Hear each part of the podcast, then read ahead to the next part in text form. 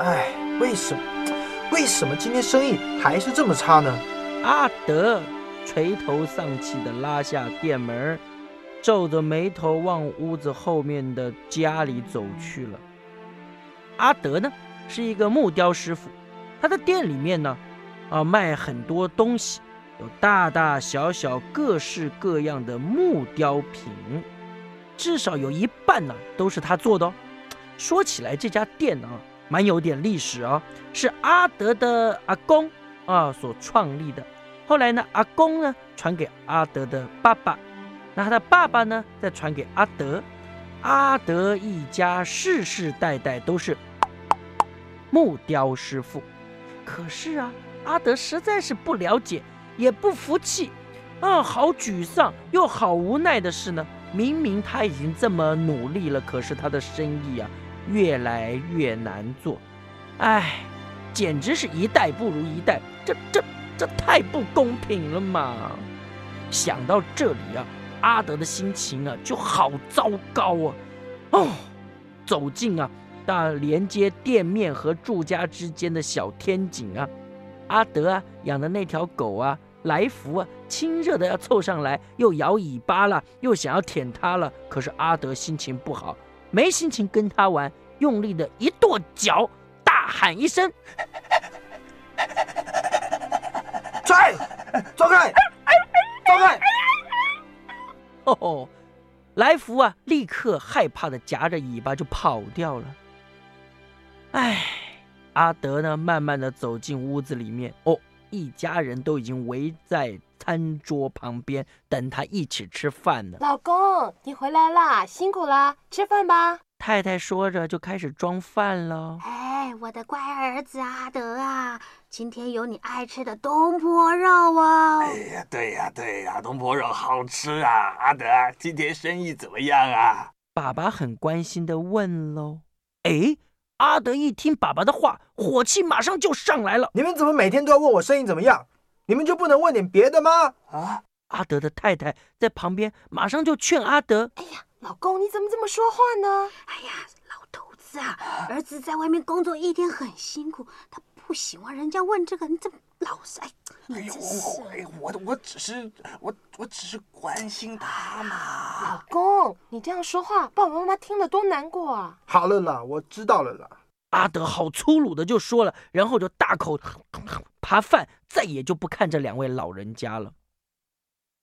过了一会儿，爸爸又小心翼翼的问阿德：“哎，阿德啊，要不要我来帮忙啊？”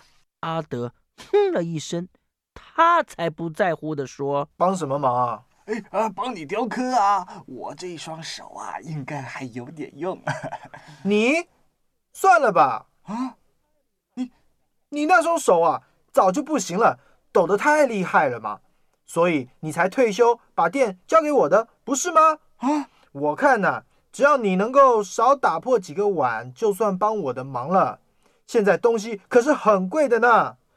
嗯，以后也许应该让你用个木头碗算了。老公，阿德的太太大声的制止阿德，他觉得阿德的话实在是太、太、过分了。他知道阿德。他做生意的压力很大，心情不好，但是心情不好也不能对爸爸妈妈这么说话。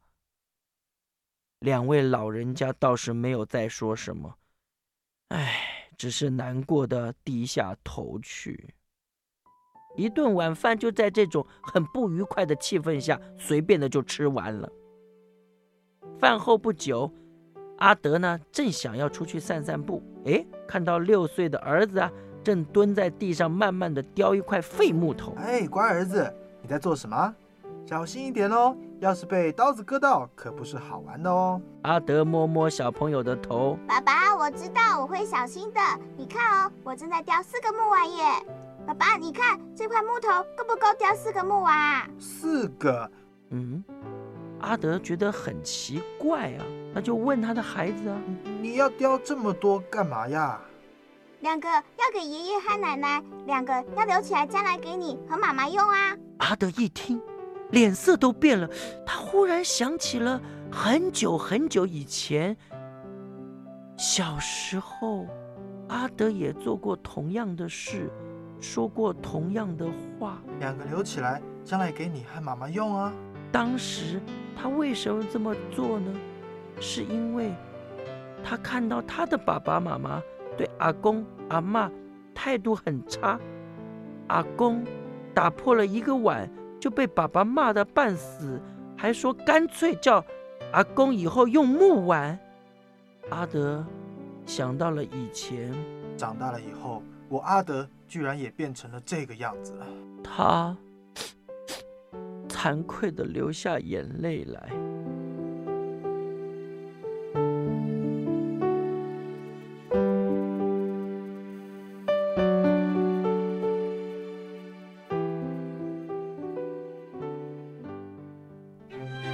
这个故事是管家琪姐姐送给小朋友的，谢谢儿童局和进捐儿童安全文教基金会赞助提供。